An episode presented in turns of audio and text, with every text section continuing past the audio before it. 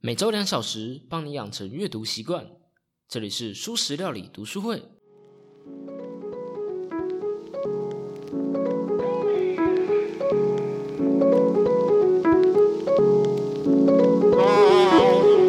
Hello Hello，大家好，我是主持小 P。这周啊，其实我真的不太确定前到底要讲什么东西，好尴尬哦。嗯，我想想看可以讲什么哦。我觉得我想我讲的应该是我之后，我现在在研究该怎么去再用一个新的小单元出来。嘿，我最近正在思考，因为我觉得单单是读书会可能不知道哎，我想再多做一点其他的事情。但这东西就先卖个关子，就是如果确定要出来呢？那那我可能会再公布吧，或者是你们可能会等到那个就是特别的集数出来之后才会知道。Anyway，反正就是一个小关子。好，既然是小关子，为什么我要提呢？因为我也不知道。哦，我突然发现闲聊真的好难哦。嗯，你知道吗？我大概会花一周啊，大概花四个小时到五个小时的时间在写后面读书会的稿子。至于前言呢，则是这四五个小时内，我不断在思考，还是写不出来。嗯，我想想看，我还有什么可以讲的吼？好像没什么好讲的，好吧？那既然没什么好讲的，我们就直接来谈谈我们的读书会吧。耶！读书会呢，我们这一周就是我们其实我是个内向的人的最后一章节了。你不是说最后一章啦，应该说是最后一集。那最后一集会讲到最后的两章。我不知道你们有没有跟上读书的进度哦。不过我觉得这本书真的不用跟上进度没有关系，因为这本书慢慢读就好了。我里面讲到的内容，应该你不用读过，你也可以听得懂。对，OK 的，放心。那在讲完这本书之后呢，我们就要很快的进入下一本书。下一道菜，也就是我们的汤品——南瓜浓汤佐鸡肉慕斯的内向心理学。好，我真的不知道前言要讲什么，所以就这样子吧，我们就直接进入我们读书会的章节了。OK。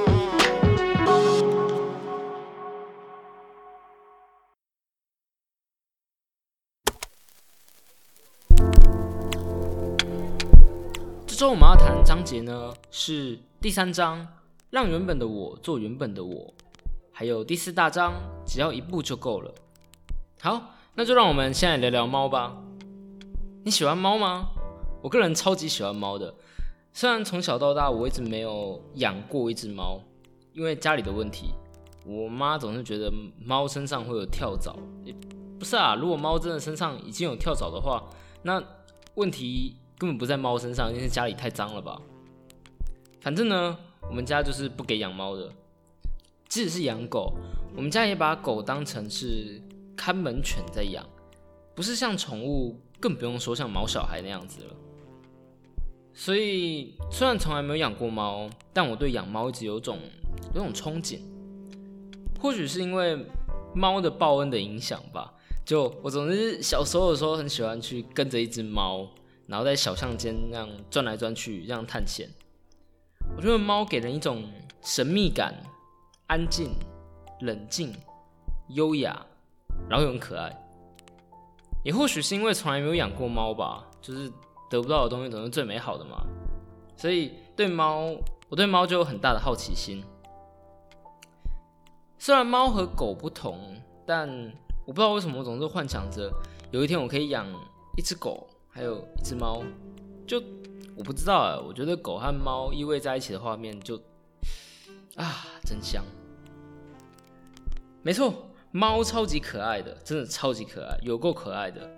但你知道猫其实非常符合内向的人的相处方式吗？这本书的作者本来对猫的感觉是，既然现在也不用抓老鼠了。为什么要和这样阴沉又冷漠的生物生活在一起？但在因缘际会之下，还是不小心又养了一只猫。因为这样的不小心，作者也慢慢变成了猫奴的一员了，而且还在特别在书中用一个章节来讲猫。我觉得世界上大概分成两种人啦，喜欢猫的人和没有养过猫的人。我也觉得我该因缘际会一下，让我妈去了解猫的好了。总之呢，作者会成为猫奴的原因是，因为猫是一种安静的生物，吃东西、上厕所、洗澡。就都不用帮忙，只要放饲料和铲屎，就会自己过自己的生活。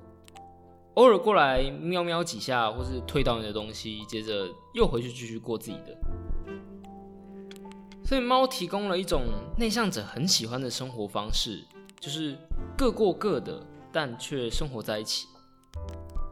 在第一百一十八页的时候，作者写道：“猫不会为了讨我欢心而刻意忍受它不喜欢的事情。”如果不想被抱着，就会挣扎着逃离。没错，猫是一个蛮直白的生物，但也可以说猫很真，不喜欢就不会装成喜欢。内向的人很容易对他人的一举一动有着过度的脑补和解释，因为不想要冒犯别人，常常会绑手绑脚的。而这样直接又真实的反应，让。我们这样的内向的人不用去烦恼他是不是在隐藏什么。为了知道自己在意的对象是否也为了自己的幸福忍受痛苦，必须用心观察的人际关系，只要存在人与人之间就好了。如果猫会说话的话，最常说的可能是“我没差，我会自己看着办”。说来有趣，我自己也是常说这种话的人。我知道很多人回答随便没差的时候，其实不是真的没差，也因为不是真的没差，所以产生了很多抱怨，甚至都变成了网络的迷因。但以我自己为例，当我说我没差的时候，其实我的意思更像是我没有关系，不管你选择什么样的餐厅，我都会在里面找到我自己喜欢的食物的。或许猫也是如此吧。不过，当我看到这句的时候，让我脑洞大开了一下，所以就衍生了这一周的思考题，就是如果猫会说话的话，你觉得它最常说什么？好，接下来第一百一十九页，我觉得这两页真的有蛮多我想要聊聊的。作者提到了说，在工作的时候啊，他会喜欢咖啡厅，为什么呢？为了要跟那一些不会妨碍我的陌生人在一起，而在养猫之后，猫提供了这样的感觉，所以作者也就不用再往咖啡厅跑了。我也是很爱在咖啡厅工作的人。事实上，在做 podcast 的时候，我最大的开销可能就来自于每次一定要点一杯咖啡，才可以坐在咖啡厅里面。然后最近又很爱喝榛果拿铁，所以如果你愿意的话。你可以点节目介绍里面的连结，请我一杯咖啡，让我继续做下去哦。我从未见过有如此厚颜无耻之人。你你，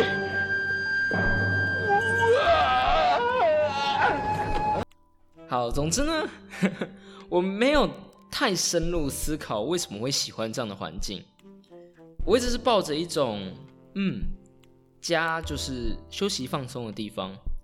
所以我不要把工作带回家里，用这样的想法来解释自己的喜好，而我自己也真的没有办法在家，或者应该说在我睡觉的地方做事情，床就只离我只有两步距离啊！我真的觉得这样我真的做不下去，我会超级就是被床给吸引住，然后就这样躺在床上懒在那边一整天，超废。好了，我承认这可能跟孤独不孤独没有什么关系，只是因为床会吸引我，唤醒我的惰性而已。可是为什么我会更喜欢咖啡厅而不是图书馆呢？那时候在看完的时候，在看完这一段的时候，我思考了一下，或许就像是作者在这一章最后一段说的话，我觉得这句话很美。分享着宁静，只靠其中发生的空气变化。就足以意识到彼此的存在，我觉得这真的很迷人。而或许以我自己个人来说，我会比需要这样的宁静，还要再多一点点的白噪音，还有更稍微大一点的空气变化吧。而这样的宁静，这样的陪伴，这样的相处，在内向者耗尽能量的时候是尤其需要的。但这个点我们慢一点再谈。我们先来谈谈旅行的意义。说不出在什么场合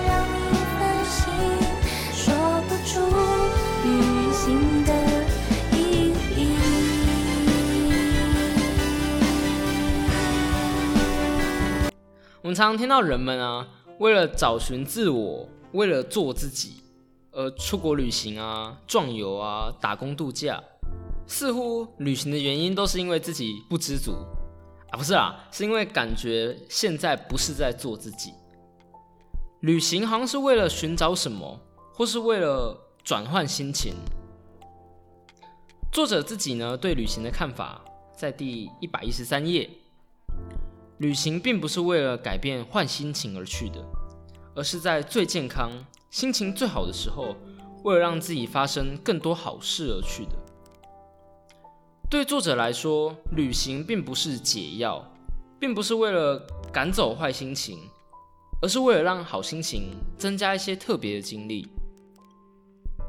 对我自己来说呢，旅行是一件光想就很累的事情，事前要规划、要打理，即使做好了计划，还是会有一堆突发的状况。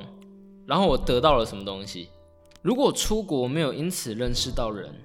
那些排队看的美景，真的能因此获得什么吗？别误会，我真的很我很喜欢看风景，我很喜欢那样的壮阔，或者是例如什么壮阔的，例如什么呃泰鲁格啊，或者是像，毕竟我自己是台东人嘛，我们基本上每天都在看美景，每天都在看海，所以对我来说，那是一件很美的事情，也是很舒服的事情，我也可以从中得到一些感动。但是，跟旅行这件事情，这件这么累、需要耗尽能量的事情，光是这个美景，可能对我来说还是少了些什么。而如果我真的出国是为了认识人的话，像我这种需要时间、要准备才可以、才能跟别人搭话的个性，真的有办法好好认识陌生人吗？在写这一段稿的时候，我一直想到一部电影。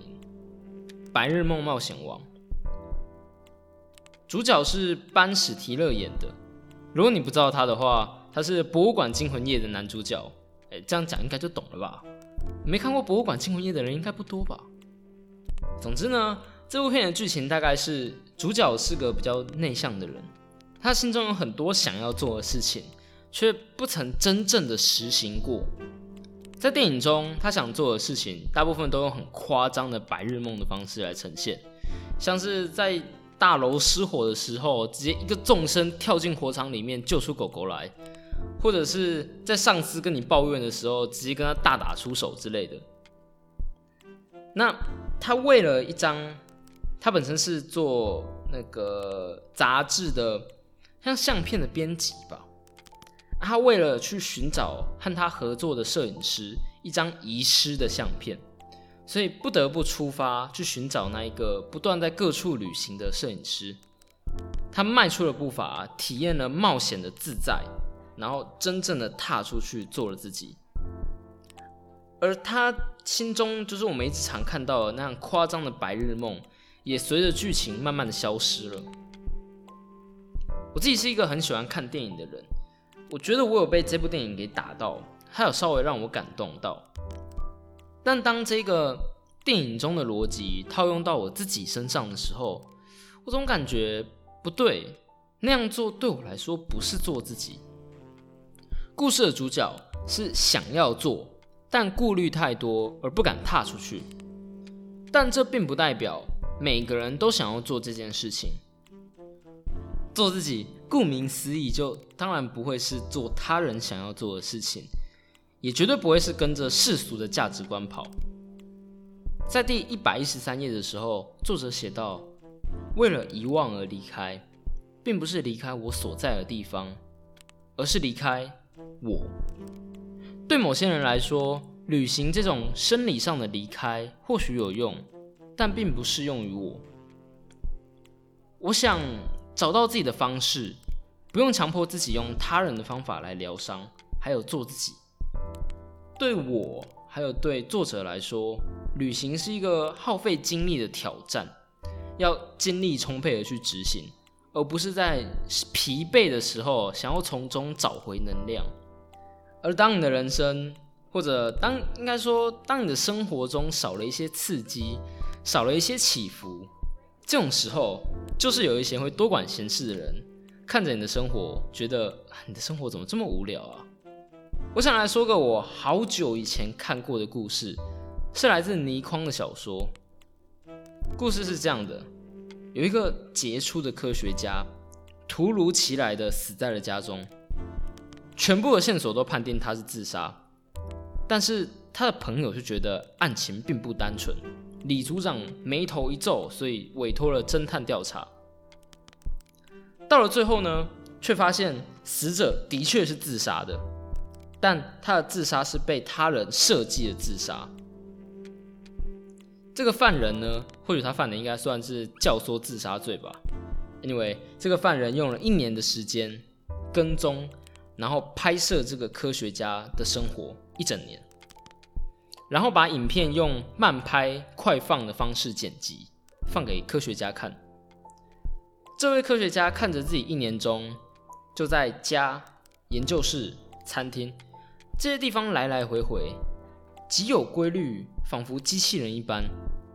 即使偶尔出游，也只是稍微偏离一下航道而已。过没多久又回归规律。而致命的一集是，犯人接着放了另外一段土蜂的影片。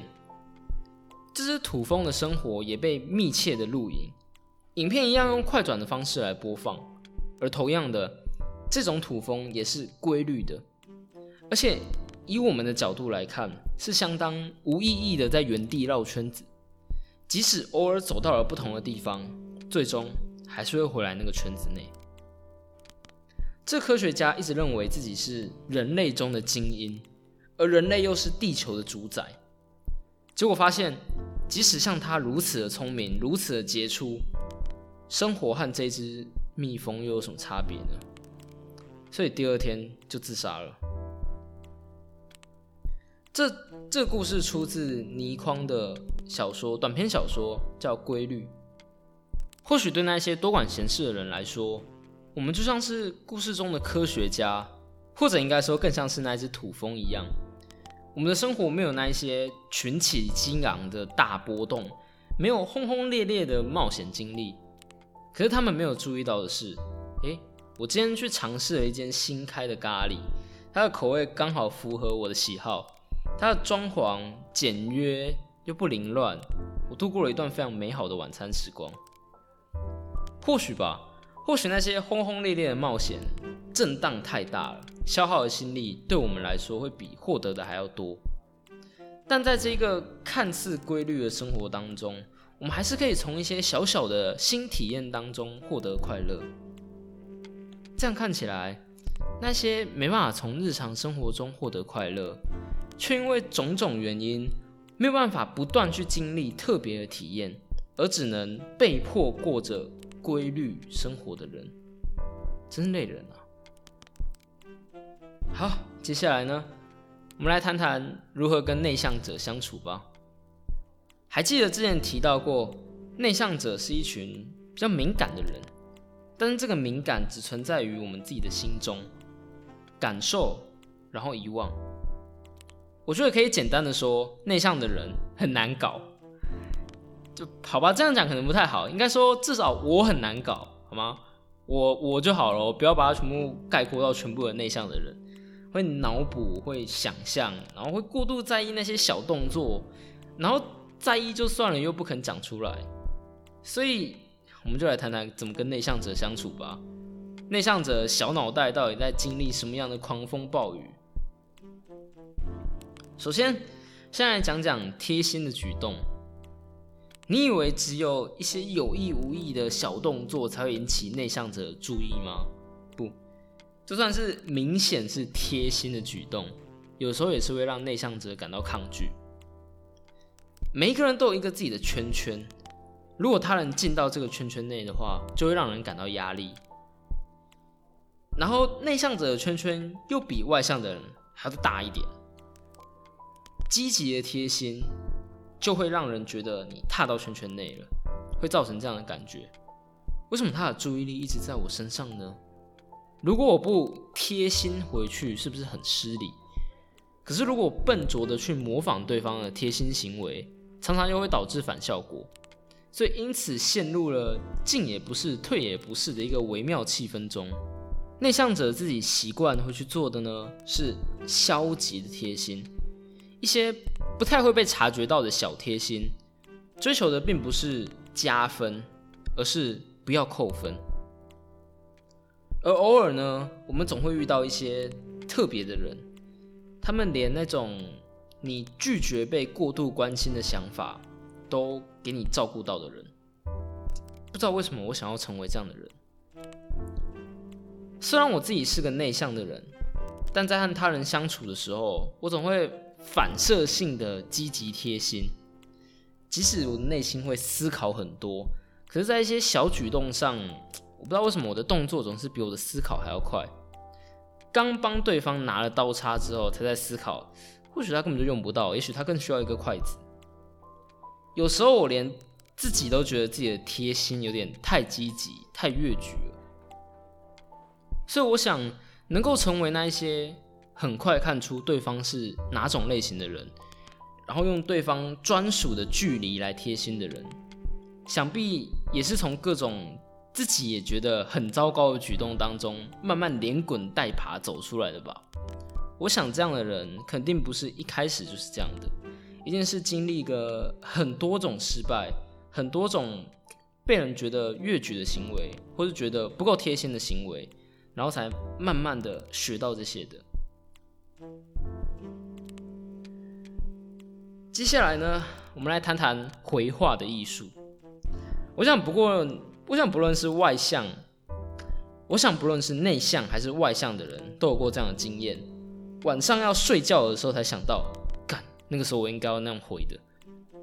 而对那种脑筋转的比较慢的内向者来说，那些回话或者应该说回呛的时机，总是稍纵即逝。能够伶牙俐齿，用幽默的去回那些有些失礼的玩笑话，想必是很能吸引他人目光的吧。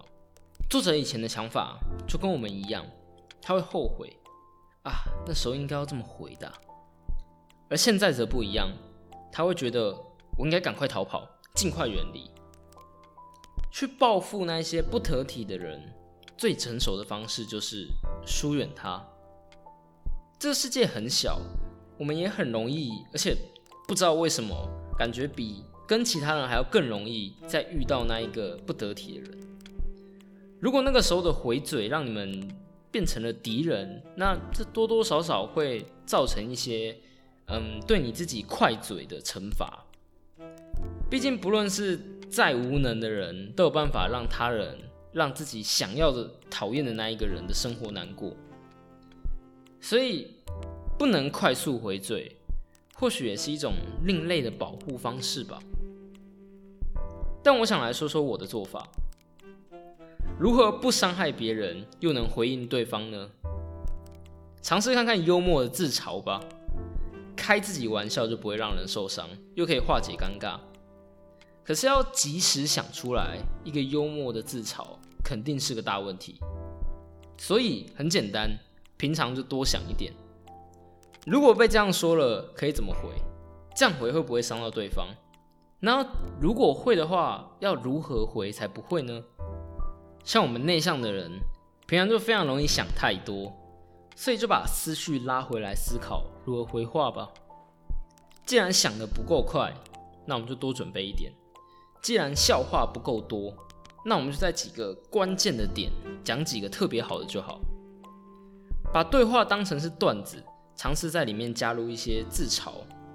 个人是蛮喜欢用这样的做法来应付的。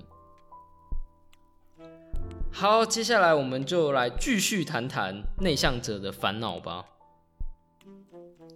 阿德勒曾经说过，人类的一切烦恼，追根究底都是来自人际关系。而在第一百九十九页的时候提到，而且不论是再怎么喜欢独处的人，跟他人的互动仍然是他们生活中最主要的一部分。虽然一旦在这种场合受伤，就会痛到好一段时间不愿意面对这件事情，但这样的伤最终仍然会因为人际关系而愈合。我们就是这样保持着这种令人感到悲伤的矛盾活着。人类是他妈的群体动物，我们无论如何都得待在这个既能获得幸福，也要面对这种沉默伤痛的赌桌上。没错，赌桌上，在赌局中要从要从来没有输过是几乎不可能的，除非你就咬着金汤匙长大，人生胜利组，怎么抽都 SSR 的神级欧皇，不然就是得学着面对伤痛，对吧？我要是哭，希望大家不要管我。每个人在面对伤痛的方式都不同，也许这跟充电的道理是一样的吧，毕竟。低潮往往就是电力最低的时候。我们常在影视作品中看到流泪、哭泣的人，因为另外一个人的陪伴和照顾而慢慢变好。可是对于内向的人呢？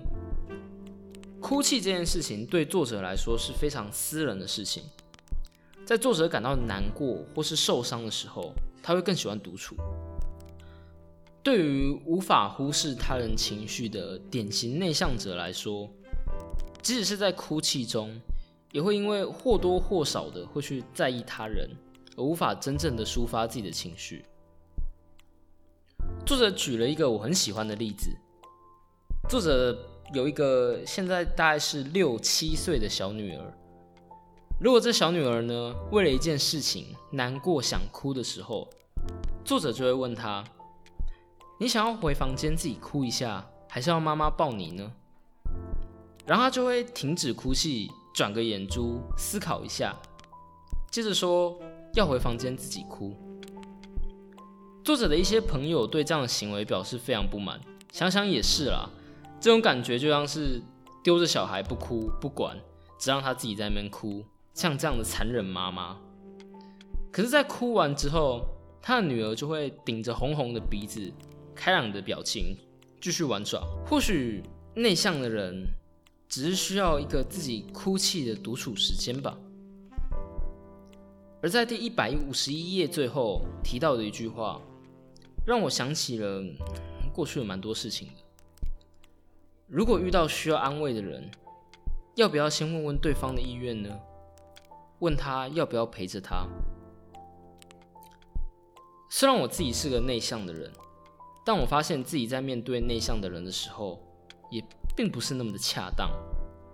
就像前面说到的，我很容易过度积极的贴心一样，在遇到需要安慰的人的时候，我感觉我并没有给对方足够的空间，还有足够的询问。有的时候对他人的好会造成对方很大的压力。我想，不论如何都先问过对方吧，毕竟到底需不需要，只有自己知道。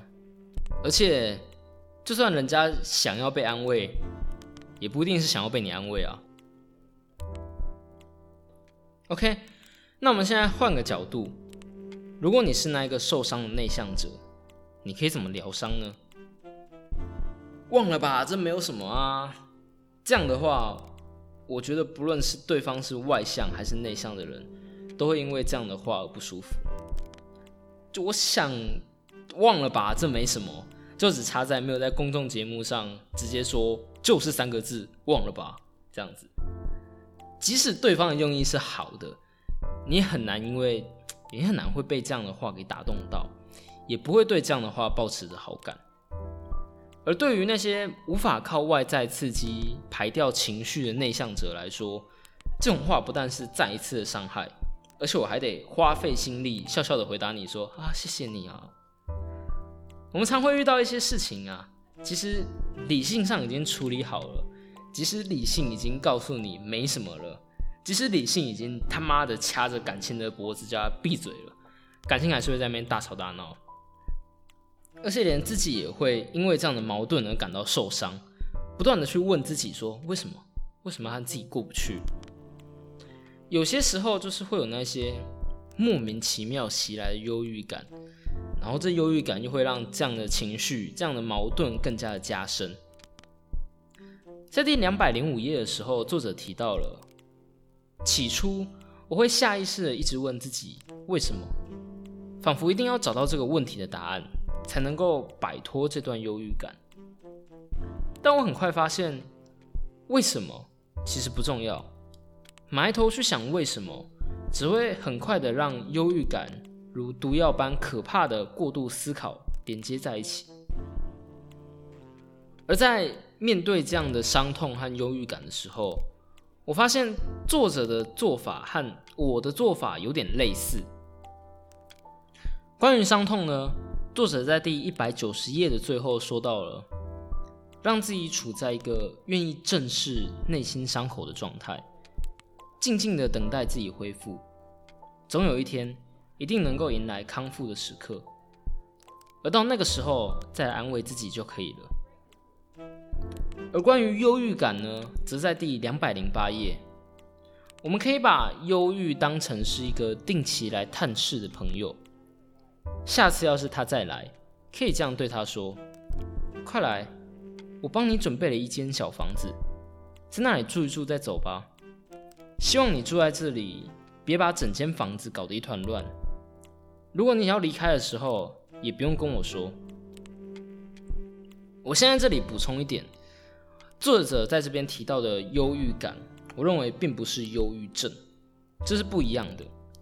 如果你有忧郁症的症状，我想这样的做法并不适合你，请你去跟心理咨商师聊聊，寻求专业的协助。即使你不确定自己是不是有忧郁症，不确定自己如何，还是可以去跟咨商师聊一聊。其实我蛮希望未来我们的社会可以变成一种去咨商所，就跟去 SPA 去按摩，甚至跟去咖啡馆一样自然。好，我们回来接着继续说。我感觉作者的这两种做法呢，都是观察自己的伤口和情绪。观察，正视自己内心的伤口，等自己恢复，然后把忧郁安放在房子中，等待它自行离去。这边再提一次，我们之前提到的令人神往的静坐开悟中提到的比喻。再抱怨一下，这本书的直译叫做“为什么佛学是真的”，主要是讲佛学中除去了超自然的部分。然后用脑科学的角度来谈谈为什么静坐有用，就我觉得令人神往的静坐开悟这个翻译真的是啊不是那么好。好，我们回来，情绪呢就像是一辆列车，而借由静坐或者观察自己的情绪，可以让你从列车上跳下来，而不被情绪带走。对于内向的人来说。内在情绪的影响会比外向的人还要大，所以当你不想要被情绪拉着走的时候，借由观察他的方式，让自己看着他慢慢离去吧。其实我看了不少处理情绪的书，吼，感觉很多都是以类似这样的方式在处理的。我想我们必须要认清到一个事实：我们是人类，是一种动物。我们会有情绪的产生，而且我们没有办法完全的控制它。可是我们可以选择，我们要不要跟着它走？好，我们就用这一段话来结束。我是个内向的人，哎不对，其实我是个内向的人的读书会啦，耶！又一本书结束了。好，那我们就下周再见。没有啦，开玩笑的。我还没有说到一件很重要的事情，就是为什么我会把这本书称作沙拉了？还记得这个沙拉的全名吗？罗曼沙拉搭配坚果优格酱。为什么会叫做这个名字呢？当然，很大一部分是因为我爽了。不过那不是重点。首先呢，沙拉通常是一道前菜，是一道开胃的菜，味道不要太浓厚，要稍微偏清淡一点，不然会盖过主菜的风头。然后再来，沙拉比较好消化，通常不会做工太复杂，所以是一道简单不会硬的菜。而这本书呢，不太厚，文字简单，然后又很温柔，没有什么专业的名词，却会吊起你思考的胃口。我认为这就是恰恰是最好的沙拉前菜了。那再接着呢，下一道菜会是我们暖胃的南瓜浓汤佐鸡肉慕斯，就是内向心理学。西餐是很重视温度的，浓汤通常不像是中式料理那样是修滚滚的热汤，而是好入口的温温的温度。再到冷菜过后。接着一道让胃暖起来的浓汤，我想这应该是最棒的享受了。所以就敬请期待我们下一周内向心理学的新签会吧。好，这一周就这样正式结束了，大家拜拜。